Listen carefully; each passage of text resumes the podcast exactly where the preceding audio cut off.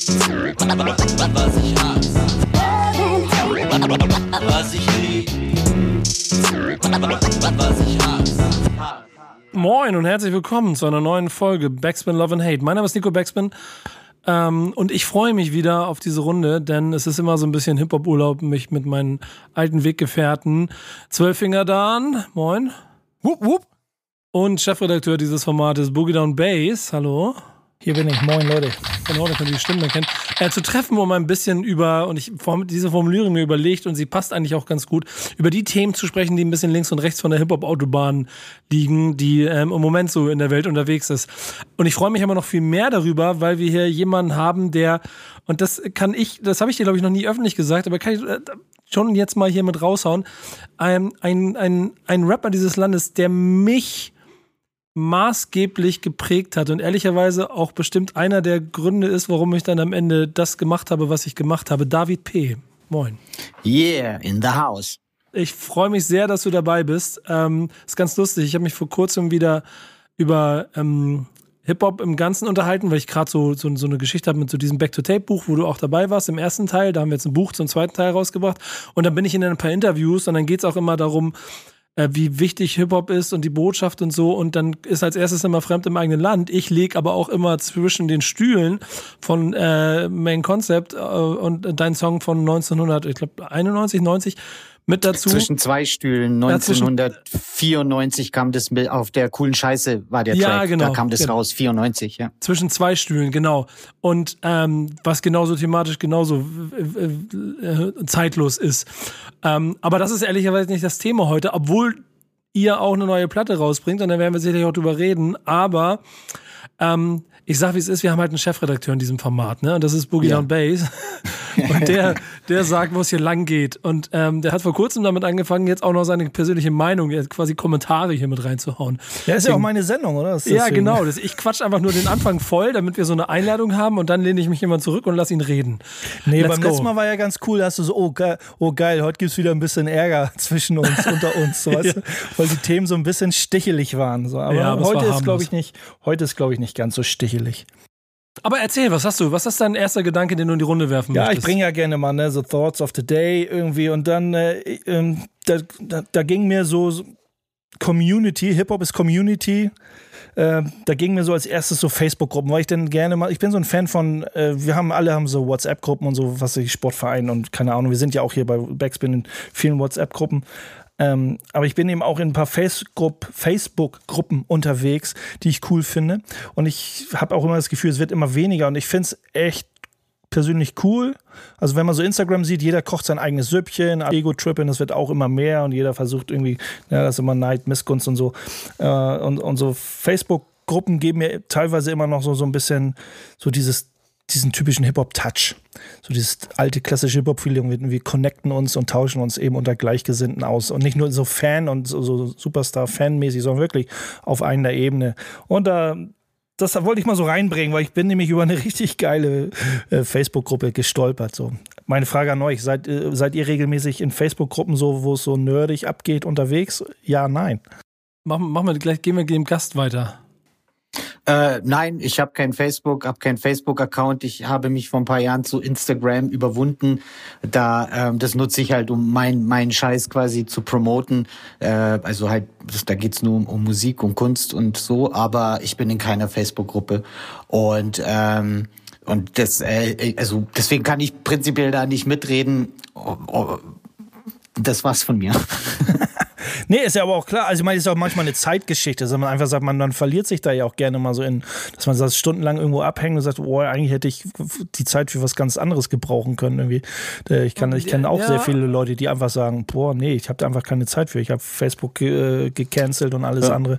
Ist schon schwierig. Ja, das ist definitiv äh, schon von Anfang an meine Überlegung gewesen, äh, mich da nicht anzumelden. Wann, wann soll ich denn das machen? Weißt du, ich bin, arbeite irgendwie den ganzen Tag und dann habe ich keinen Nerv, abends noch mich mit Leuten zu unterhalten übers Internet, nachdem ich ja den ganzen Tag in meiner Praxis Ja, mit irgendwelchen aber Leuten so, geredet mein, habe. Mein Gedankengang ist ja auch so, also wenn wir sagen, also da gibt ja echt viele nerdige Gruppen, auch in so zwei, drei, wo ich dann ab und zu mit Leuten dann so mich austausche. Aber das war ja, das kennst du selber aus den, aus den frühen Jahren der Hip-Hop-Jam-Kultur. Da ist man ja auf die Jams gefahren, um sich eben auch auf nerdiger Ebene, auf, gleich, auf gleicher Ebene zu unterhalten und sich auszutauschen. Und so ähnlich findet das in meinen Augen eben auch in dieser, in dieser Facebook-Welt auch noch eben statt. Und das finde ich halt so, Ja, ja, so das finde ich halt so spannend, so, ne? Ja. Aber ich bevorzuge es dann doch irgendwo auf einer Jam oder wenn du nach München kommst, um mit mir das Video zu machen, mich dann live mit den Leuten auszutauschen. Auf jeden Fall, Die das- Gelegenheiten ergeben sich ja, da- ergeben sich ja trotzdem. Ist, ist, das wäre nämlich so der spannende Punkt, den ich dabei hatte. Diesen, diesen Bedarf, sich quasi darüber auszutauschen, den hast du gar nicht so wahrscheinlich, ne? Ähm, dieses, was ist ja schon ein Nostalgiefaktor, der da drin steckt, so ein bisschen diese Facebook-Gruppen. Äh, und bevor ich mal auf Facebook und die Gruppen allgemein nochmal komme, aber ähm, dieses Happy to Connect, was die Welt ja quasi auch durch Internet irgendwann bekommen hat, das triggert dich gar nicht so wahrscheinlich. Oder offenbar. Mich? Ja. Ähm, nee. Aber ich bin auch, also, weil wir jetzt gerade von so Nerdgruppen reden, so, da bin ich auch echt der Falsche dafür. Ich weiß von ein paar Songs sicher, von was die gesampelt sind. Äh, aber ähm, wann wer wie wo wann welche Platte in welchem Jahr bei welchem Label rausgebracht hat und wer das Sample noch alles äh, in den letzten 20 Jahren benutzt hat, sowas weiß ich gar nicht. Ich freue mich, wenn ich sowas erfahre, aber meistens habe ich es am nächsten Tag auch schon wieder vergessen. So, also das ist echt nicht so, nicht so, nicht so. Aber ich bin, Ding. da, ich bin da bei dir. Also ich, ich nehme ja auch, oder ich denke mal, wir sind aus einer Ära, wo wir echt äh, Zeiten in Kauf nehmen. Ich kann mich noch erinnern, letztes Jahr im Oktober, wo ich in München war auf der Graffiti Jam, irgendwie letzten, so gesehen, wir anderthalb Tage hingefahren oder irgendwie und, oder einen Tag hingefahren und dann hat man, Ja. äh, hat man effektiv, hat man da irgendwie zwei, drei, vier, fünf Stunden verweilt, war froh, dass man eine halbe Stunde Leute getroffen hat, die man mit denen man schnacken konnte, ist wieder zehn Stunden nach Hamburg gefahren, äh, hat eigentlich voll im Arsch, aber hat sich eigentlich über diese zwei, drei Stunden so dermaßen gefreut, die hat einem gleich ein ganzes Jahr gerettet, so, weißt du, das, also da Ja. bin ich voll bei dir, dass man sich da in Real und Echtzeit austauscht, ist, äh, hat am meisten Wert, so, ne? Yeah, ja, voll. Ja, ich muss sagen, Jungs, ich, ich stimme auf jeden Fall überein. Ain't nothing like the real thing. Aber äh, ich muss sagen, ich, ich finde Facebook-Gruppen ganz cool, wenn es halt wirklich so, sag ich mal, Gruppen sind, die so ein bisschen nerdiger sind als dieser, sag ich mal, dieser Mainstream-Kram, als dieser, als diese Standardgruppen, wo man, wo man weiß, das ist eher so Entertainment, weil da kannst du dich ja wirklich verlieren und irgendwie, keine Ahnung, wenn du so ein Facebook-Junkie bist oder so ein Social-Media-Junkie, hast du vielleicht auch Angst, mal irgendwas zu verpassen und du sagst, oh nein, wieso habe ich die Gruppe zu spät entdeckt und ich muss, ich muss mich noch mehr austauschen, muss mich noch mehr connecten. Aber ich muss sagen, ich bin auch in vielen Facebook-Gruppen, ich glaube, habe glaube ich 90 Prozent irgendwie auf stumm geschaltet, wurde da irgendwann mal hinzugefügt, wo ich wirklich nicht wusste, warum. Aber es gibt wirklich so eine Handvoll Facebook-Gruppen, wo ich regelmäßig nachschaue. Ich bin nicht so ein Typ, der die allgemeinen äh, oder den allgemeinen Newsfeed durchgeht, sondern eher, sag ich mal, mich auf die Gruppen ähm, spezialisiere. Und da gibt es zum Beispiel eine coole Facebook-Gruppe halt auch, was mit Digging zu tun hat, wo auch einer von meinen Homeboys, Mighty Thor, auch richtig aktiv ist, der auch immer wieder Independent-Scheiben postet und sich austauscht mit den Leuten. Und das ist so eher für mich sinnvoll in Sachen Social Medias, aber dieses ganze ja, dieses, keine Ahnung, mal eben kurz raufschauen, was gibt es Neues, was für lustige Katzenvideos gibt es, das ist irgendwie schon lange bei mir, bei mir passé. Also da habe ich auch gar nicht mehr wirklich die Muße, mich damit äh, zu beschäftigen. Ja, ich, ich bin, ich bin surfe nebenbei gerade in diesen Gruppen so ein bisschen rum.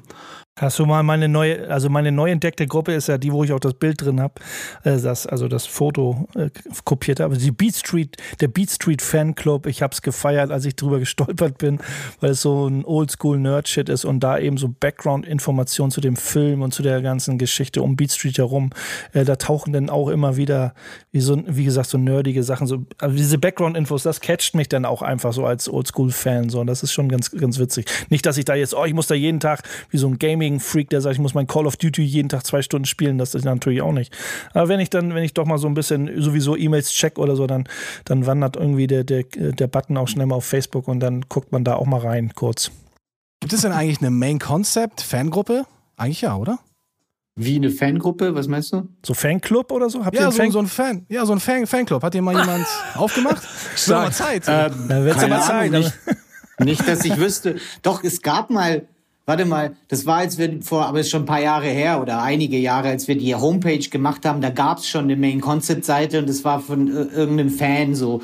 Aber ob das jetzt ein richtiger Fanclub war, der organisiert war, weißt schon, mit Fahnen und Trikots und so, das wage ich zu bezweifeln.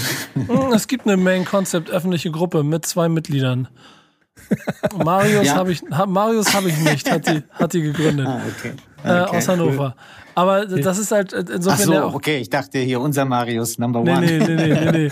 Aber würde ich ihm auch zutrauen.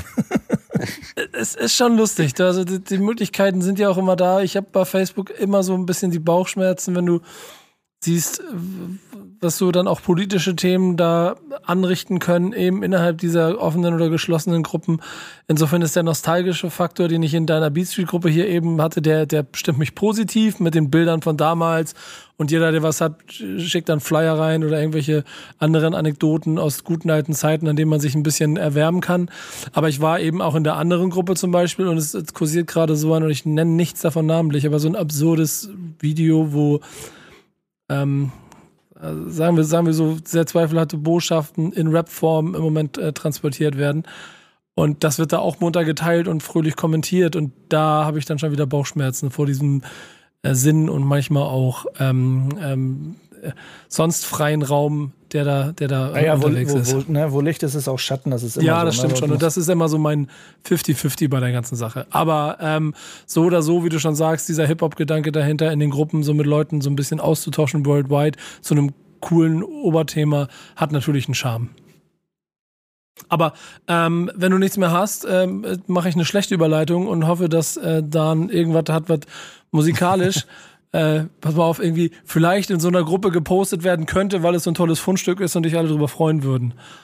Punkt. Auf jeden Fall, das ist ein Fundstück, glaube ich, für viele Leute, die in so- so End-90er Independent Hip-Hop, äh, ja, die darauf stehen. Ich habe etwas von 40 Thieves rausgesucht, so ein äh, Duo, was aus dem äh, Gangster-Funk und G-Funk äh, stammt. Und die haben ein Album rausgebracht. Hab gerade den Titel nicht auf dem Schirm. Auf jeden Fall, der Track heißt Group Therapy, Gruppentherapie, passend zu dem Thema. Ja, geil. Ich habe gerade eine andere Nachricht dazu gekriegt, da komme ich vielleicht gleich noch zu. Ich habe mich nämlich darum beworben, da mitzumachen. Wurde angenommen und jetzt hat mir gerade ein Kontakt aus meinem Telefonbuch meine Anfrage per, per Screenshot geschickt. Vielleicht löse ich das gleich noch auf. Also, hier geht's gleich weiter bei Love and Hate. Was ich lieb, was ich hasse. Das ist immer noch Backspin Love and Hate für euch und wir haben einen wunderbaren Gast bei uns, David P. Schön, dass du da bist. Ähm, Yeah. Ich hoffe, du hast ein bisschen Spaß an der Runde, denn äh, meine Freunde Dan und Bass äh, haben wieder äh, den Laden im Griff. Genau genommen Bass, der, wenn ihr wollt, euch gerne eine Liste seiner Lieblings-Facebook-Gruppen schickt, in denen ihr dann euch mal anmelden könnt, um mit ihm gemeinsam äh, quasi im Internet unterwegs zu sein. Im Internet drinnen mit dem alten Mann da. Ähm, apropos, äh, da, da stecken dann ja auch bestimmt Dinge drin, die, ähm, würde ich mal sagen, Regeln ist das falsche Wort, aber Hip-Hop-Werte oder, oder bestimmte Do's und Don'ts, die da diskutiert werden. Und genau so ein Thema hast du jetzt noch wieder mitgebracht, ne? Und ich, ich bin gespannt, was jetzt passiert. Ja, aus den sozialen Medien, beziehungsweise habe ich ein Video natürlich in den sozialen Medien und äh, einen Link zu dem Video, was ich da gefunden habe oder jemand gepostet habe, habe ich natürlich über Facebook, weil dann natürlich Leute irgendwie irgendwas posten und sagen, oh, das ist cool, klickst du rein, das kann ich für Love and Hate benutzen und dann merke ich, oh, das ist ja ein Video von 2015, aber wir sind ja recht zeitlos mit unserem Hip-Hop, den wir hier besprechen und es ist ein Thema, der eben auch heute noch immer noch äh, Tragweite hat und immer noch wichtig ist. DJ Scratch äh, hat ähm, hat äh, was zum Besten gegeben. Und zwar hat er ein kleines Video gemacht, wo er eben auch erklärt oder wo er eben sagt, so, we have accept biting. Und wir, es wurde inzwischen, also die letzten Jahr, das letzte Jahrzehnt oder schon, also Ewigkeiten, sagt es wird Biting, das Biting von was auch immer, von ne, Rap-Stile zu übernehmen oder zu kopieren. Es wird einfach irgendwie gebilligt, es wird einfach übernommen, es wird gebilligt. Und er sagt dann ganz klar, ey, das ist etwas, was im Hip-Hop einfach nicht erlaubt ist. So in den 90s, wo er herkommt, aus der Zeit, wo er aufgewachsen ist, da war das einfach verpönt. Das kennen wir, denke ich mal, alle selber. Wir sind ja auch nicht mehr, wir sind ja auch nicht mehr die Jüngsten. Und wir sagen so, nein, man hat ja versucht, irgendwie, klar hat man jemanden studiert und geguckt, was er macht, was für eine Technik er benutzt und wie er vielleicht, wenn wir jetzt beim Rap bleiben, da kann David ja auch viel zu sagen.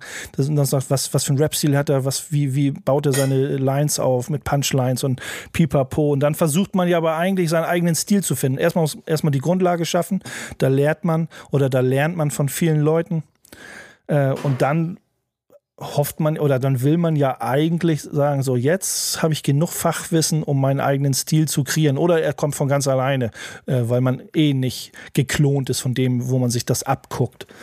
Und äh, wie gesagt, DJ Scratch ganz klar gesagt, so Biden ist verpönt, sollte eigentlich immer noch verpönt sein. Es, es kommt eigentlich so in Mode. Er sagt ja so, ist irgendwie in Mode, seit Jahren schon irgendwie in Mode gekommen und ist sechs Jahre alt, das Video. Und ich würde heute sagen, es ist schlimmer geworden denn je, sozusagen, das Biden. Ich, ich glaube, wir brauchen David nicht zu fragen, wie du denn generell zu dem Thema stehst, äh, aber gib mir doch vielleicht mal eine Einschätzung und deinen Blick darauf, auf was die Entwicklung äh, eben auch bezogen auf dieses Thema aus deiner Sicht so hergibt.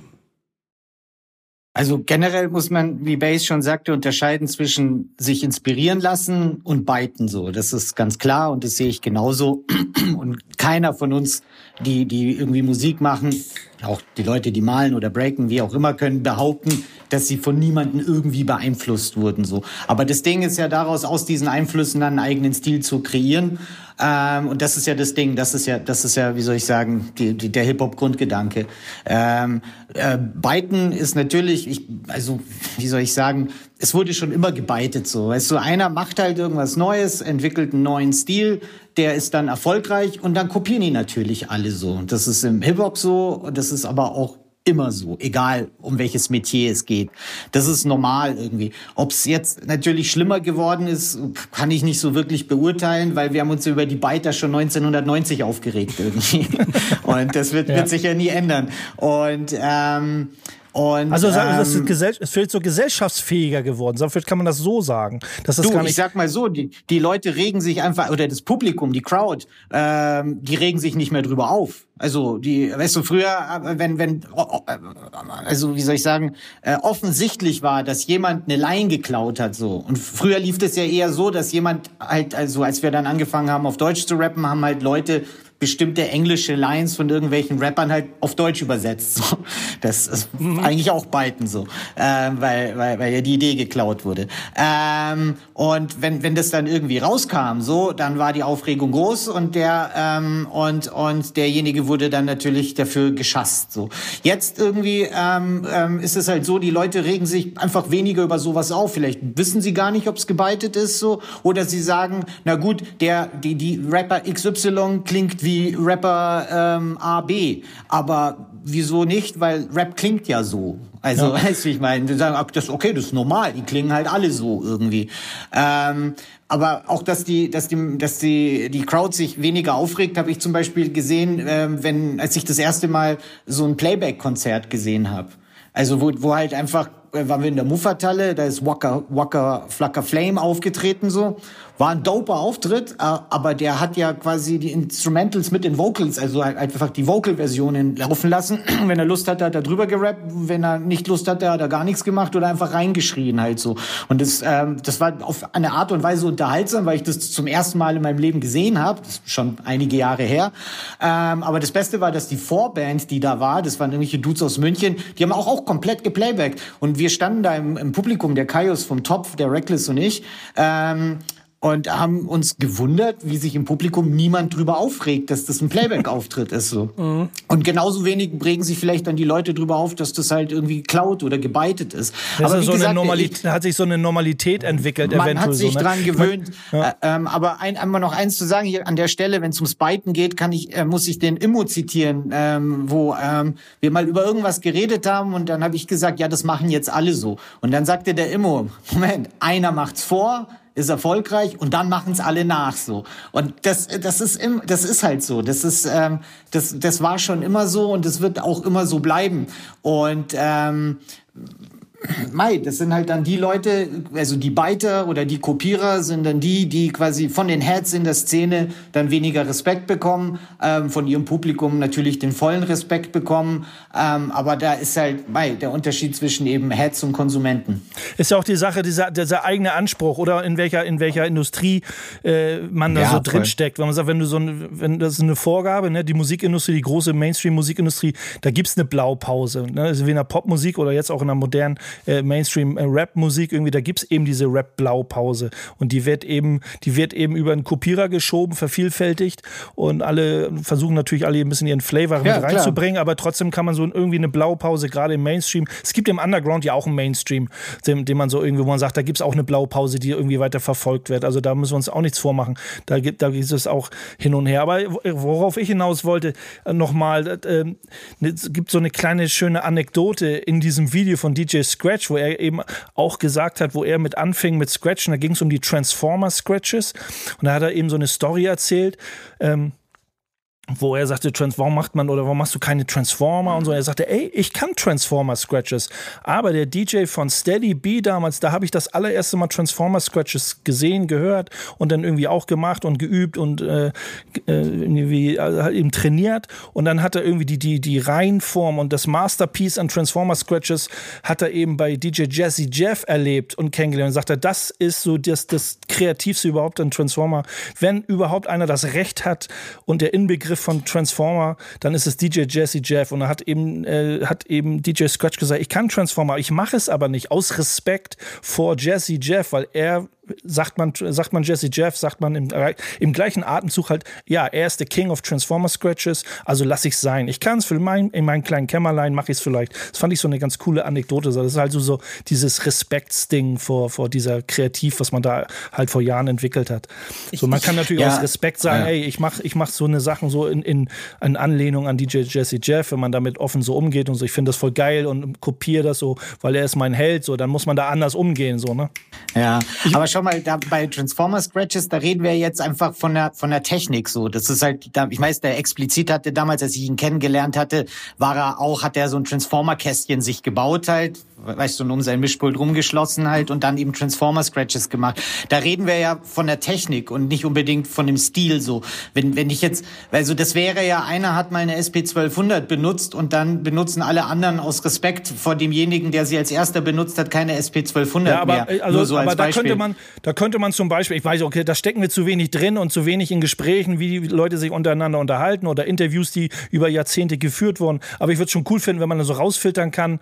Ey, äh, du, wenn man jetzt DJ Scratch fragen will, ey, das sind voll, deine Show war cool, die Transformer Scratches waren cool. Ja, und ich bin auch ein Fan von Transformer. Ich habe mir das alles bei DJ Jesse Jeff abgeguckt und habe das geübt. Er ist der King of Transformer. Wenn man so diesen Respekt auch wieder zurückgibt und die Leute Ja. schnallen, ey, das ist ja gar Voll. nicht von DJ Scratch erfunden worden, dass äh, er äh, und so, ne? Und dann sagt, ey, das, äh, da kommt das her und so. Dann ist es wieder dieses Knowledge-Ding, was man so Ja, weitergibt. und das ist auch das Hip-Hop-Ding so, weißt du, das ist eben dem, dem, demjenigen den Respekt zu erweisen, der es halt als erster gemacht und erfunden hat, so. Und das ist halt auch so eine gewisse Demut halt so, die, die, die man dann hat, wenn man, wenn man sich, also wenn ich mich als Hip-Hopper als Teil eines großen Ganzen empfinde, dann geht's ja nicht nur darum, dass ich der Allergeilste bin, ähm, ähm, sondern eben auch immer weiß, okay, da gibt's Leute, die haben was erfunden, die haben ihren Beitrag geleistet und das eben halt immer wieder zu würdigen, das ist natürlich cool. Und das ist auch cool von DJ Scratch, dass er eben dann sagt, so ja, okay, ich kann's auch, aber erfunden hat's der und der so. Und ähm, und das da, das ist sozusagen, er hat halt ein gutes Gefühl für Respekt, der DJ Scratch und das finde ich auf jeden Fall cool so und es ist ja prinzipiell dann seine persönliche Entscheidung halt dann eben nicht mehr zu transformen, sondern halt wieder zu fadern. So war es übrigens mit dem explizit auch. Der hat eine Zeit lang das mit dem Transformer gemacht und dann irgendwann auch wieder damit aufgehört. Und ähm, und genau, wobei nur weil wir gerade beim Byten waren, würde ich eben das Transformer Scratchen eben nicht als Byten bezeichnen, sondern halt einfach als eine neue technische Errungenschaft, die jemand dann quasi zeigt öffentlich und dann natürlich machen es dann andere nach. So, ob sie dann aber je so gut werden wie der, äh, der es erfunden hat, in dem Fall Jesse Jeff, das ist die andere Frage. Es gibt ja noch ähm, die, eine Komponente, die ihr vorhin am Anfang mal angesprochen habt, mit deinem Walker Flacker Flame Auftritt und so, dass ähm, die besagte Szene, die ihr beschrieben habt, keinen Respekt dafür gibt, die aber ähm, breite Masse immer weniger dafür darauf Wert legt und genau diese Auftritte halt so für das feiert, was sie sind. Und damit glaube ich auch ein Selbstverständnis einfach entstanden ist, dass die ähm, die Definition von der Performance Art, also bin ich bin ich Rapper oder bin ich halt einfach nur in Anführungsstrichen Frontmann, ähm, der, der, der den, die Party anheizt, äh, aber dann heute auf eine andere Art und Weise als noch zu den Ursprüngen. So, da entwickelt sich ständig äh, etwas in eine Richtung und ich glaube, äh, grenzt sich auch ab. sodass Leute, denen dieses Thema wichtig ist, auch weiterhin diese Biting-Ehre haben und sie dann auch dementsprechend versuchen zu verhindern. Und gerade wenn du dir Deutschrap anguckst, wie es in den letzten Jahren unterwegs ist, es gibt mit Klo, heißt der bei, den hat man mitgekriegt, bei Twitter gibt es einen Typen, der, der hat so eine Reihe gemacht, die heißt Deutschrap ist fresher denn je, da sind mittlerweile über 100 Teile drin, da hat er einfach gezeigt, welche US-Rap-Songs äh, Deutsch, Deutschrapper Ach, einfach ja. eins zu eins kopiert ja, haben. Ja, das, mein Sohn hat mir, wie heißt, mein Sohn hat mir das gezeigt. Ja, David hat es ja vorhin gesagt, ne? wenn man jetzt das, das Biting jetzt in dem Rap oder Scratches erstmal so als, als Ansatz nimmt, aber schon das ist allgemeine Respekting vor der Hip-Hop-Kultur. Dann da wären wir wieder bei dem irgendwie äh, Vollplayback-Rappen, irgendwie das Vollplayback, das, das gehört irgendwie, so gefühlt gehört es einfach nicht in diese Hip-Hop-Kultur rein. Da musst du einfach Ja, wer live wa- rappen. wer weiß. Und wenn du verkackst, verkackst du. Ja, aber vielleicht ist eben es so. auch einfach eine Evolutionsstufe. ähm, Nee, aber es ist, glaube ich, auch was mit Zeitgeist zu tun. Es geht ja auch zu, Ja. darum zu zeigen, dass, dass also die, die, die jungen Leute wollen ja auch zeigen, es ist ihnen scheißegal so. Also, es, ey, I don't give a fuck, meine Homies und ich sind auf der Bühne und wenn wir den Text können, dann rappen wir ihn halt drei Wörter mit und wenn nicht, scheißegal, wir sind eh Genau. total besoffen und wir geben Fick drauf und so halt. Das ist auch so eine Attitude, so. Das ist halt, mei, ist halt jetzt so die Mode, weil, weißt du, äh, oder das heißt die Mode, das ist halt einfach jetzt so der Zeitgeist und ähm, das, das glaube ich, spielt auch eine Rolle. Also es geht eben schon auch darum zu, also ich glaube, ein Aspekt eben des Ganzen ist zu zeigen, I don't give a fuck, so. Ich mach's halt einfach, haha, ich muss mich nicht mal anstrengen, so, und äh, werde trotzdem reich und zähle die lila Scheine und hab eine geile Uhr halt, so. Also das, äh, das nach- kommt, glaube ich, auch noch dazu. Klingt nach einem Text von dir fürs, fürs nächste Album dann. ähm, Ja, voll. da, da, du hattest auch noch was, äh, was du sagen wolltest wahrscheinlich, ne? Ich will nämlich überleiten zu dir jetzt, damit wir Ja, mal. nee, alles gut. Ihr habt jetzt alles gesagt, was ich auch noch auf dem Herzen hatte. Deswegen äh, Strich drunter. Ich bin vollkommen ein, einverstanden. Mic Drop. Ich, ich wette, du findest aber irgendeinen schlauen Song, wo das Wort Byte mit drin steckt im Titel oder so als nächsten. Ja, und ich muss sagen, ich war sogar auch ein Biter, was den Beat angeht, aber unwissend, weil den Track, den wir jetzt hören, der heißt Biters und ich habe den gleichen Sample benutzt, wie auch Gensudin. ja, aber ohne, sehr un, unwissend. Ich dachte, ich wäre der Einzige, weil ich habe den Beat gebaut, als es noch kein Who Sampled und noch kein TheBreaks.com gab. Aber ja, so ist das halt. Ne? Die Digging-Welt ist manchmal halt auch ein Dorf. So, die ne, kochen auch nur mit Wasser. Aber egal, anderes Thema. DJ Soko aus äh, Michigan, ein DJ, hat sich mit Guilty Simpson und Gensudin zusammengetan und rausgekommen ist Biters. Und wenn ihr jetzt genau hinhört, hört ihr den Beat, den Dan vom Song Biters gebeitet hat. Was? also, gleich bei Love and Hate. Was ich lieb, was ich hasse. Okay, weiter geht's hier bei Backspin Love and Hate. Mein Name ist Nico Backspin. Bei mir sind natürlich Dan und Bass und der große David P. von Main Concept. Schön, dass du dabei bist. Ja, Mann. Ähm, wir reden uns ja schon ein bisschen die Köpfe heiß, wenn es um Biting geht. Jetzt äh, haben wir das, also ich habe so ein bisschen das Gefühl, wir haben hier so ein, ähm, eine Runde, die so ein bisschen auch den Leuten da draußen erklären kann, wenn du jetzt jung bist und Mucke machst und Bock hast zu rappen, dann hör auf zu biten, weil das ist scheiße. Und dann kommt jetzt der Business Talk mit, mach deine Moves richtig, damit du auch äh, von deiner Mucke vielleicht irgendwann, also dass du dir was aufbauen kannst, dass du davon leben kannst. Und du musst nicht versuchen, zu den Sternen zu greifen. Du kannst auch auf dem Boden bleiben und es trotzdem cool machen. Äh, was hast du gefunden, mein lieber Bass? Ja, Mitte, Mitte Mai hat äh, unser guter Kumpel MC René etwas äh, bei Facebook und bei Instagram, also in den sozialen Medien, wo auch sonst, ähm, man stellt sich ja nicht mehr auf den Marktplatz und schreit es raus, ähm, hat er einen kleinen Text geschrieben, wo es um die Musikverwertungsindustrie geht, wo er auch seine Gedanken dazu äußert, weil er eher selber die Erfahrung gemacht hat, äh, sich mit Verträgen zu binden, die dann irgendwie Jahrzehnte laufen, denke ich mal so, liest, siehst sich das so ein bisschen raus. Wenn man den Werdegang von MC René kennt, dann weiß man, dass er früher bei MC seinen ersten Vertrag hatte und man, man weiß auch, dass bei vielen kleinen Labels, ob große Labels, kleine Labels, hat man, wenn man selber Musik macht, immer mal, kriegt man das immer mit irgendwie über den einen oder anderen Scheiße, wir kommen nicht raus aus unserem Vertrag oder wir kriegen unsere Rechte oft für die Songs nicht zurück. Und gerade jetzt, das haben wir auch schon das ein oder andere Thema gehabt, um nochmal einmal ganz kurz abzuschweifen, wo es darum ging, äh, Dan, äh, er wird sich erinnern an die Themen, die wir auch nie so richtig angesprochen haben, dass, dass so Verwertungsrechte von Songs ganz Jahre lange irgendwo liegen bleiben und jetzt im, im Zuge von äh, Spotify und Co. die Leute merken, ey, ich könnte vielleicht noch die ein oder andere Klickzahl generieren mit meinen alten Songs oder dadurch ein bisschen Geld machen, aber ich komme nicht an meine Songs, weil die blöde Verwertungsgesellschaft oder das Label oder äh, wer auch immer äh, die Rechte behält und weil man so naiv äh, und so unklug war vor 30 Jahren, vor 20 Jahren und hat da vielleicht die, äh, die nicht so richtig auf die Vertragsklauseln geachtet und man hat seine ganze ganzen, ganzen Rechte abgegeben. Ja, das und beste so- Beispiel ist ja De La Soul. Die waren ja lange mit ihrem Label Tommy Boy, genau deswegen im äh, Streit. Aber jetzt scheint es sich ja wohl irgendwie geklärt äh, zu Ist haben. das so? Haben die Ja, es geklärt? gab's, es gab ein paar Social Media Posts. Ich weiß noch nicht, ob man denen alle Glauben schenken kann, aber scheinbar ist es so, dass das jetzt irgendwie kurz vor der, kurz vor der Klärung steht. Ähm, aber der, René hat ja auch, René hat ja ganz klar bei, in seinem Posting gesagt, bitte macht keine Verträge mit Labels, wo die eure Musik, wo, wo eure Musik eben so 20 Jahre oder länger äh, ausgewertet werden darf, beziehungsweise oder geparkt. Also wenn ein Label pissig auf dich ist, dann machen die eben gar nichts mehr. Du hast auch überhaupt nichts davon. Also wäre schön, wenn die Leute wenigstens das, die Labels das äh, äh, raushauen und damit die Leute, dass die Musik vielleicht irgendwo mitkriegen auf Spotify und Co. Ähm, aber äh, es ist halt leider, leider ist es ja oft so, dass Künstler da ihre Rechte abgegeben haben oder verkauft haben äh, und die dann nicht zurückbekommen. David, hast du mal einen Vertrag unterschrieben, den du bereut hast? Also ja, nee, nicht wirklich. Wobei es gab eine Zeit, wo wir, wo wir ähm, äh, ähm, naja, bereut ist, ist das falsche Wort, aber es, wütend waren, dass wir da nicht rausgekommen sind. Und es war mit unserem ersten Label Move. Move Records, ähm, da haben wir ähm, unsere erste Maxi damals, so hat das Volk den Verstand verloren, 93 und dann eben 94 unser erstes Album Coole Scheiße rausgebracht und dann noch ein Jahr später die Münchmob EP. Und es war so am Anfang war es ja super überhaupt eine Platte gemacht zu haben, aber als wir dann gesehen haben, dass das bei den anderen irgendwie alles besser läuft und tighter läuft und da auch irgendwie Geld rumkommt, dann fanden wir das doof bei Move und die hatten aber dann, äh, wir hatten nur einen Bandübernahmevertrag, aber die hatten noch eine Option auf eine Platte und die wollten wir dann aus Prinzip da nicht mehr rausbringen.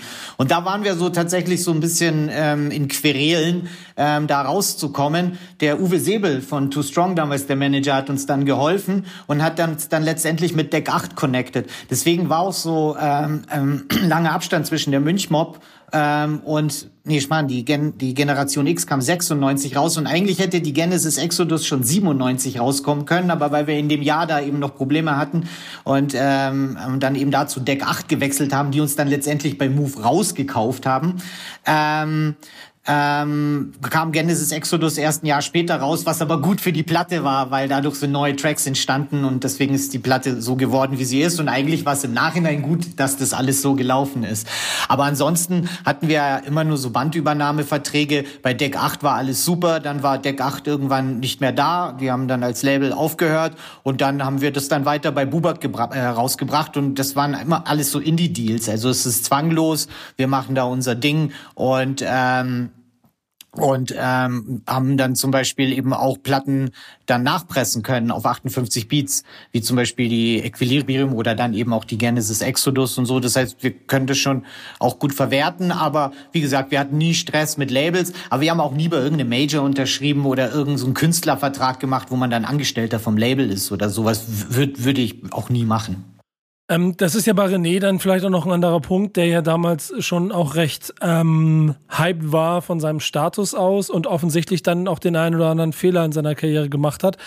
Etwas, wovor man ja heute auch nicht so ganz gefeit ist. Ich glaube, der Vorteil ist so, mal abgesehen davon, dass es ähm, ein viel, viel größerer Markt ist, dass auch die Erfahrungswerte da sind. Ne? Also das ist ja, Ja. noch eine Zeit, wo man keine Ahnung hatte und ich möchte nicht wissen, wie der erste Vertrag der Rheinbanditen ausgesehen hat. Ja, wir waren ja Bass. Pioniere, also David ja auch. Also in, in diesen Jahren, Anfang der 90er, 93, 94, 95 oder 92 auch, auch selbst Marius, der mit Cora die ersten Sachen auf Pubak und so gemacht hat und, und gerade auch die LSD-Leute, okay, die haben schon aus Köln, die haben alle ihren eigenen Shit dann schon gemacht, die waren schon fast schon ein bisschen schlauer als wir vorweg.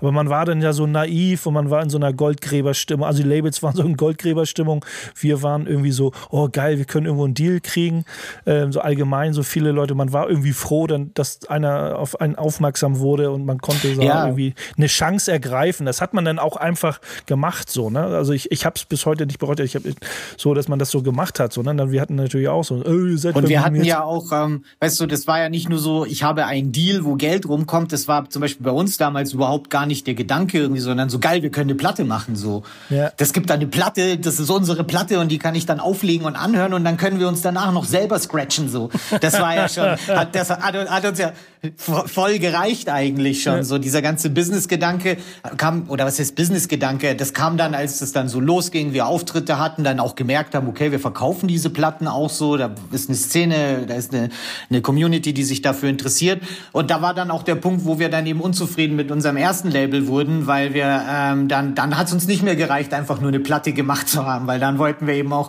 äh, die Früchte ernten.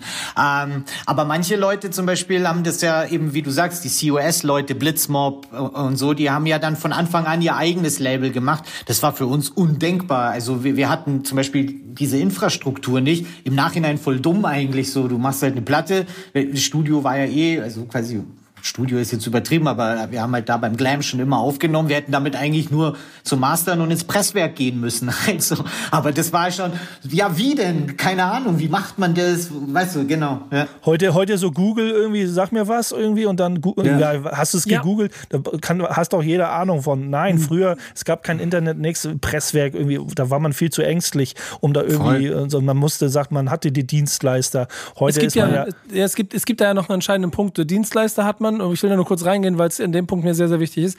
Und vor allen Dingen auch businessseitig genug Erfahrung auf allen Seiten, dass auch niemand mehr dir einen Vertrag vorsetzen kann.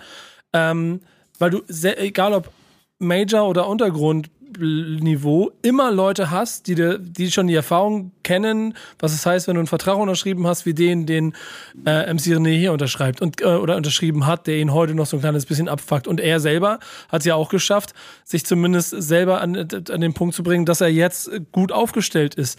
Jetzt hast du aber, David, ja schon gesagt, ähm, dass ihr da eh schon immer so vielleicht auch noch ein bisschen äh, einen anderen, anderen Punkt hattet, an dem ihr gearbeitet habt. Jetzt ein neues Album rauszubringen, ist das für euch auch keine vertragliche Verpflichtung, sondern eher Bock auf die Sache, ne? Oder müsst ihr irgendwelchen Verpflichtungen gerade nachkommen, um eine neue Nee, Platte rauszubringen? Also überhaupt nicht. Nein, natürlich nicht. Also ähm, ähm, wir hatten sogar tatsächlich nach dem letzten Album hier und jetzt keine Option mehr bei Bubak. Das heißt, wir haben ja eine Option. Das heißt, die kommen, also wir müssen ja da keine Platte abliefern, sondern wenn wir eine machen, dann schauen wir, ob die sie rausbringen. Und dann haben wir jetzt eben diese Platte wieder gemacht und dann so, ja, wo bringen wir die raus? Ja klar, bei Bubak, wo sonst? Ist alles cool, ist alles easy. Und ähm, und und das ist einfach sind sympathische Leute, die schätzen unsere Musik und und machen das gut so. Und das heißt, wir haben diese Platte jetzt natürlich gemacht, die aktuelle, die jetzt dann kommt, ähm, weil weil wir also weil wir eine Platte machen wollten und nicht weil wir eine Platte machen mussten. Das äh, mussten wir noch nie. Ja, Aber René, was- Re- aber achso, Nico oder? Nee, mach doch weiter, mach weiter. Ne, du also ich wollte Chef. noch mal auf, ich- auf ein, auf, äh, wollte noch mal René zitieren, weil das eigentlich so was zeitgeistig eben auch noch mal anspricht, wo er sagt, das Zukunftsmodell eines unabhängigen Künstlers baut sich vor allem auf die Verantwortung auf, die man für die Verwertung seiner Musik übernimmt. Das in diesem Satz schon gesagt ist, mach, mach deinen Scheiß alleine. Du kannst alles selber. Die Community aufbauen, die Community pflegen, dafür gibt's das Digitale. Irgendwie, das wäre ja auch so eine Option, wenn man jetzt sagt, lass uns eine neue Platte machen, ne? Main Concept irgendwie 30 Jahre. Wir machen alles selber. Wir haben ja die Erfahrung gesammelt als Beispiel. Du, Äh, äh, der, also den Gedanken hatten wir auch schon. Natürlich so, okay, bringen wir selber bei 58 Beats raus. Ja, die Platte, wie gesagt, zu pressen und rauszubringen, das kann man machen. Aber wer promotet die? Da muss ja einer, muss ja den ganz, also das ist ein Haufen Arbeit. Ich ich mache Ja. diese Arbeit nicht, rumtelefonieren, E-Mails schreiben und so Kram. Und das macht eigentlich keiner von uns dreien. So, wir sehen uns als Musiker und wir machen halt die Platte irgendwie. Und dafür hat man ja ein Label, ähm, dass die eben für einen so diese ganze, wie soll ich sagen, Büroarbeit drumherum um die Platte übernehmen irgendwie. Also da, da habe ich, da habe ich ja gar keine Muße dazu. Und die hatten wir eigentlich auch nie.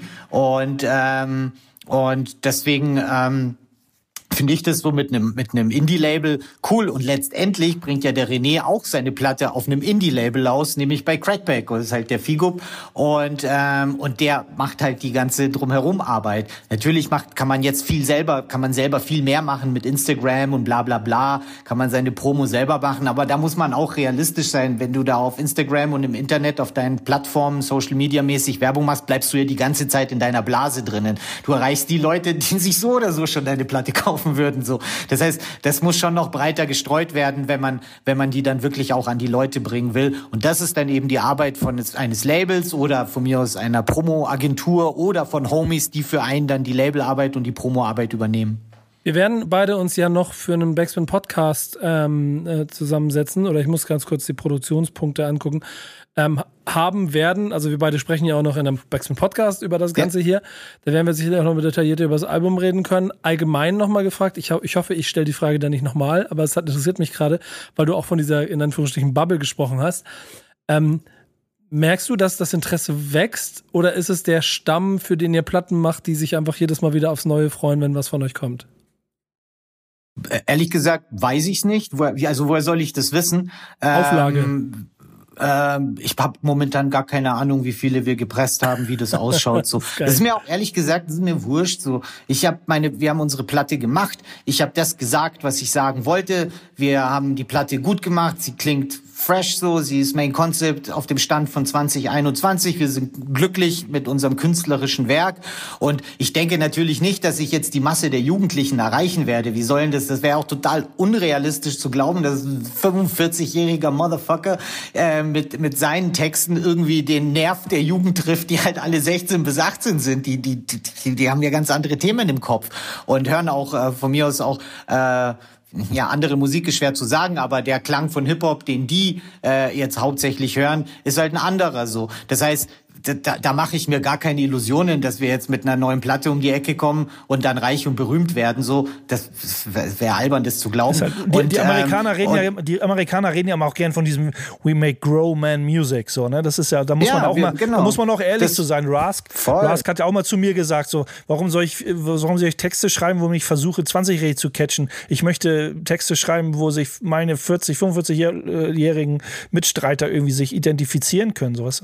Ja klar, das ist Grown Man Shit. Das äh, sage ich auch immer, wenn wenn uns einer fragt, so worum geht's in euren in euren in euren Songs. Und ähm, und es ist ehrlich gesagt auch unmöglich, dass irgendein über 40-Jähriger einen Song schreibt, der so authentisch klingt, dass er wirklich die äh, 18-jährigen check äh, catcht. Das ist wie, wie soll das gehen so? Weißt du, wie ich meine, das ähm, vielleicht könnt ihr mich eines Besseren belehren und sagt mir jetzt gerade ein Beispiel, wo einer mit 50 irgendwie äh, ähm, ähm, so eine krasse Jugendkultur abgeliefert hat, dass die ganzen Kinder ihn feiern. Aber es ist ja, es ist, es ist die, die, die Kids wollen nicht ihren Vater da auf der Bühne sehen, sondern Gleichaltrige, also allenfalls große Brüder, aber, aber nicht Leute, die im Alter ihrer Väter sind. So, wie gesagt, wir erreichen natürlich auch, ich sehe es ja, wenn wir dann unterwegs sind und Auftritte machen, jetzt das letzte Jahr nicht, aber es wird wieder soweit sein und früher war es ja auch so, da sind immer wieder Leute auf dem Konzert, die äh, mich danach anquatschen, so, hey krass, mein Kumpel hat mich mitgenommen, ich kannte euch gar nicht,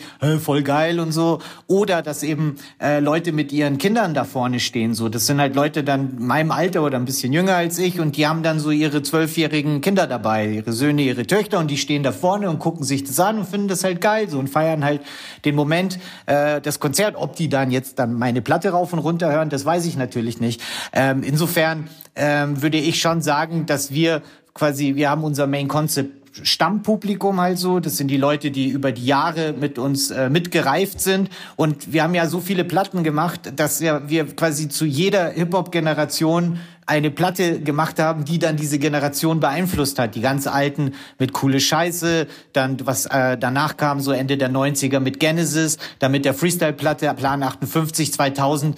Ich treffe immer wieder Leute, die jetzt auch bekannt und aktiv sind, ähm, die mir erzählen, so hey, diese Platte habe ich damals gehört und dann habe ich angefangen zu freestylen und Texte zu schreiben. Oder ich habe auf diese, auf die Beats von Plan 58 habe ich mit meinen Homies gefreestylt wie ein Irrer.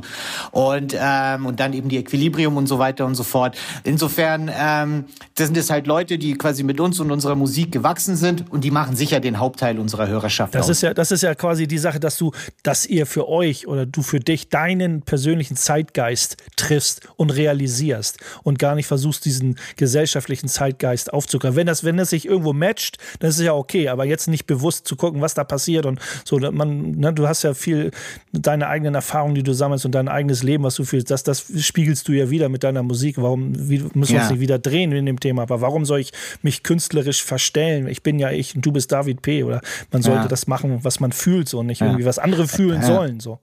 Genau, einer meiner Wesenszüge ist natürlich auch, wenn alle irgendwas machen, finde ich scheiße. bin dagegen so. Und insofern würde es mir sehr schwer fallen, ähm, irgendwas zu machen, was alle so machen. Ich habe ein bisschen Sorge gerade. Jede Frage, die ich dir stellen würde, würde dem äh, weiteren Gespräch äh, vorbeugen. Deswegen halte ich mich ein bisschen Genau. zurück. Äh, ich frage in die Runde, sagt das Zeitfenster, dass wir noch äh, ein zweites Thema machen können? Oder muss Ja, bisschen. Chef, wir noch Chefredakteur Base noch mal ein paar Nö, äh, Fragen rausballern? Was sagt Dan? Ich bin, ges- ich bin gespannt, wenn äh, ich bin, ich freue mich, wenn du, äh, wenn ihr euch schön austauscht bei, bei Backspin, wenn ihr euch ein schönes äh, Interview macht und da. Und ich weiß schon, wer den ersten Kommentar schreiben wird äh, bei, bei Instagram. Ich? Und bei, ja, selbstverständlich. Ich halte ja auch nicht, ich halte, nee, wir können gerne, äh, lass uns noch gerne ein paar Sachen angerissen. Ich freue haben, mich. haben wir noch äh, Zeit, Dan? Sag mal, haben wir noch Zeit Ja, für noch ein was, wir Thema? können noch was Ja, machen. wir haben noch so knapp neun, neun Minuten. Dann machen, dann so, machen wir so. Äh, ich übernehme wieder meinen Job als Moderator. Ähm, Kollege, Chefredakteur Base, suchen Sie ein kurzes Thema. Ja. Äh, äh, Kurz mein weiß man nie, du weißt ja, wie das ist. Kurzes Thema mal eben und zack, eine Ja, Stunde allein, weil alleine schon deine Übermoderation immer, die, die Fresse, es war letztes Mal schon so, da wollten wir eine kurze Abmoderation machen und dann hat Dan immer mit den Fingern gewunken, wir sind ja mal in so einem Zoom-Call, so, so, so, so, so, weil die, die Ausführungen von Base, äh, Base die letzten 30 Sekunden beinahe gefressen hätten, wie es jetzt auch schon wieder 30 Sekunden gefressen hat, die wir uns gleich fehlen. Äh, Quatsch jetzt, Quatsch jetzt nicht weiter. Wir machen jetzt noch einen kurzen Song. Ähm, David, kurz Pause, Luft holen für die Zielgerade und Dan, was hören wir? Ja, da wir schon mal beim Main Concept jetzt sind im Thema, natürlich 3.0, den Track. Geil, ich freue mich und gleich Zielgerade hier bei Love and Hate. Was ich lieb, was ich hasse. So, Zielgerade, Backspin Love and Hate. Und ich will nicht viel quatschen. Äh, wir haben immer noch David P. bei uns, Dan und Bass sind unterwegs. Und Bass, äh, zum guten Ende einer Sendung gehört auch, dass man den Leuten was mit auf den Weg gibt, was sie lernen sollen und wo sie darauf achten sollten. Was hast du mitgebracht? Dass die Le Leute, die Hip-Hopper lernen sollen, nee, sollen, äh, es Doch, gibt die Hip-Hop- sollen, ne? Ja, sollen, ja, sollen. Knowledge, Knowledge, Knowledge It's a is must. king. Ja. Ist so. Es gibt die Hip-Hop Appreciation Week. Leute, ich äh, beschäftige mich viel mit Hip-Hop, aber ich wusste, oder ich habe es verdrängt, ich wusste nicht, dass es die Hip-Hop Appreciation Week gibt. Ich weiß auch nicht, wie weit die jetzt verbreitet ist, aber KS One hat mal wieder in den sozialen Medien dran erinnert. Von äh, dem 17. Mai bis zum 23. Mai, also kurz vorbei schon, äh, wenn das hier ausgestrahlt wird, ist die Hip-Hop Appreciation Week. Ähm, vorbei, wo denn es ist ne, so wie viele tausend andere Wochen und Tage es gibt, die im Kalender auftauchen von irgendwelchen privaten Veranstaltungen und so, finde ich das vom Gedanken ganz, ganz cool, weil das wird eben so auch über die Zulu Nation und so ein bisschen verbreitet, dass eben auch die ursprüngliche Absicht des Hip-Hops, dass man sich darauf besinnt, was eigentlich Hip-Hop ausmacht, äh, so die Kerngedanke, der Kernelement so und dass man, dass man dann nicht irgendwie auf den zu sehr in, in dieses Zeitgeistige verfällt und, und, äh, und sich, wie gesagt, auf diese alten Traditionen, Werte besinnt, fast wie so ein Weihnachtsfest, dass die Appreciation Week of Hip-Hop irgendwie fast wie so das Weihnachtsfest des Hip-Hops ist. Habt ihr das Gefühl, dass das wichtiger denn je ist, dass das auch passiert, damit nichts verloren geht? David, was hast du? Ähm, Ob es jetzt wichtiger denn je ist, kann ich nicht beurteilen, aber es ist schön, dass es sowas gibt, dass jemand auf die Idee gekommen ist, sowas einzuführen. Und dann vor allem, dass ja dann anscheinend, ich, ich wusste das auch nicht, ich musste es mir jetzt mal bei Gelegenheit angucken, was da so in dem Rahmen dieser Appreciation Week alles passiert, aber dass dann eben auch Leute dabei sind, die dann auch mitmachen. Und dann sieht man ja, dass, dass da, dass da ein Fundament da ist, dass da Leute sind, die sich mit der Geschichte beschäftigen. Und das ist dieses Each One Teach One Ding im Hip-Hop so, weißt du, wir, die Alten haben irgendwie was erlebt, haben Erfahrungen gemacht, geben das an die Jungen weiter. Und auch bei den Jungen sind immer interessierte Leute dabei, die sich dann eben mit der Vergangenheit beschäftigen wollen, die verstehen wollen, wie sich Rap und Hip-Hop entwickelt haben und warum es jetzt heute so ist, wie es halt heute ist so. Und dafür ist es doch super, also geile Idee, ähm, sowas zu machen und dass eben auch dann so ein großes Netzwerk dann anscheinend auch da ist, dass das dann auch funktioniert. Es ist ja auch, ist auch, also die Hip-Hop Appreciation Week soll auch so ein bisschen, hat so einen kleinen Zeigefinger-Charakter in einem so einem Punkt, äh, aber das findet man auch immer wieder, wenn, wenn so die alten Oldschool-Hip-Hopper irgendwie sagen, wieder, rummeckern über diesen zeitgeistigen äh, Müll, nenne ich ihn jetzt mal, muss jeder selber entscheiden, aber wo man sagt, der Zeigefinger, äh, guck dich mal um und guck nicht, was du aus diesem Hip-Hop herausziehst und herausziehst, sondern schau doch mal, was du dem, deinem Hip-Hop zurückgeben kannst. Das wird ja auch oft, viel zu oft vergessen, so. Ja. Äh, um, um dieser Kultur den, den Nährboden nicht zu entziehen. Man muss ja auch mal ein bisschen den Rasen sprengen mit gutem Dünger und Wasser. Ich, ich, ich bin in meiner, meiner Funktion als Journalist ja über die Jahre ja immer mitgegangen und diese, ich spreche hier immer von der Autobahn, die wurde immer größer, die Züge oder die, die Autos wurden immer größer, die darauf gefahren wurden. Und ähm, äh, gerade so auch Projekte wie das, wo, wo ich mit Davi mich getroffen habe, aber auch generell in Formaten wie hier, ist es mir ja trotzdem immer gut und wichtig, dass man genau diese Werte nicht verliert, weil da auch immer mehr Generationen kommen, die aus besagter Abgrenzung, die du auch beschrieben hast, ähm, David vorhin, was so quasi den Rap, die, die, das Biting angeht, sich genau davon auch äh, da manchmal bewusst dem abwenden wollen, weil diese scheiß Elemente, bla, wir haben da nichts mit zu tun und das, sind, das ist auch alles so altbacken und rückwärtsgewandt und man damit Genau, vielleicht den Kern so ein bisschen verliert und deswegen ist es wahrscheinlich wichtig, dass das passiert. Du hast die letzten auch. Worte, David. Eben es bei, bei jungen Leuten, also auch jetzt Leute, die jetzt so, was weiß ich, 16, 18, 20 Jahre alt sind. Man muss auch, wir müssen auch immer beachten, das ist jugendlicher Trotz und das gehört dazu und wir waren genauso trotzig äh, damals in diesem Alter. Aber die, ich sag, die Menschen, die sich wirklich dann für Hip Hop äh, interessieren, die werden sich dann auch eben so eine Appreciation Week geben und sich dann mit der Geschichte äh, auseinandersetzen. Das heißt, ja. die, die, die Chance, würdest du auch sagen, Base, dass dadurch es weiterlebt, ist, also ist ja gegeben, Auf jeden Fall, Ne? da, du hast eine Autobahn, ich habe meinen Hip-Hop-Baum so und dass man auch dann achten, dann erkennt, dass es nicht nur diese Bling-Bling, diese Bling-Bling-Äste gibt mit den, mit den goldenen Kugeln und Kerzen dran, sondern dass es einen Stamm gibt. Und ohne diesen Stamm, der gepflegt werden muss und, und das Fundament, ohne das gibt's auch die Äste und die Zweige nicht, wo die Blüten dran wachsen. Dieser Sehr Hip-Hop-Baum gut. ist nach Sehr wie vor. gut. Ähm, ich kann euch jetzt schon mal sagen, schreibt es bitte äh, in die Kommentare, wenn ihr wollt, dass ähm, Base und ich den Hip-Hop-Baum mal zu einem Podcast-Format machen, in dem man die Lehre des Hip-Hop-Baums erzählen kann. Ich hatte da wahnsinnig Oha. viel Bock drauf. Das, das, Ähm, äh, ich- wir ich wissen sag- beide, das wird eine never-ending Story. Ja, aber aber das ist auch schön. Das ist, das ist ja der Sinn vom Podcast. Diese Sendung hat ein Ende und deshalb muss ich mich jetzt bei dir, David, bedanken. Ähm, David P. Main Concept. Danke, dass du dabei warst. Ich hoffe, du hattest ein bisschen Spaß. Ja, sehr gerne und danke, dass ich äh, dabei sein konnte. Ähm, denn es war uns eine große Freude und äh, vor allen Dingen, ich bin sehr stolz auf deinen Redeanteil, den du hattest, denn äh, ich, ich sage ja immer, Base, Base übernimmt, aber äh, äh, äh, man hat auch die Energie zwischen euch äh, gemerkt, dass ihr euch halt nicht erst zwei, sondern im Zweifel schon 30 Jahre kennt. Das ist immer schön. Definitiv. Das heißt, du bist auch immer fleißig wieder eingeladen, wenn wir eine neue Sendung machen würden. Äh, auch wenn du kein Album machst, komm einfach vorbei. Ich würde mich trotzdem freuen. Nochmal der Hinweis, wir beide sprechen uns noch im Backspin äh, Podcast. Äh, dir viel Erfolg fürs Album. Danke, äh, Dan, fürs Musikalische, denn ich glaube, die Signale zeigen, wir machen keine Mucke mehr, wir machen einfach zu Genau. Ende, ne? Ja, genau, ein paar Sekunden haben wir noch. Also David P., falls du jemanden grüßen willst, tu es jetzt. ähm, an alle righteous people da draußen. Peace. Siehst du. Und Bass, letztes Wort für dich und dann sind wir raus. letztes Wort, schaltet wieder ein, weil ihr seid ja beim geilsten Podcast auf diesem Planeten. Fertig. Okay, ich leg noch noch einen hinterher. Mic Drop. Tschüss, das war's. Backspin Love and Hate. Alle Folgen. Und wenn ihr Fragen habt, schickt an base at backspin.de die Mails. Bis bald. Ciao. Ciao, ciao. Peace. Ciao. Was ich lieb, was ich hasse. Was ich lieb, was ich hasse.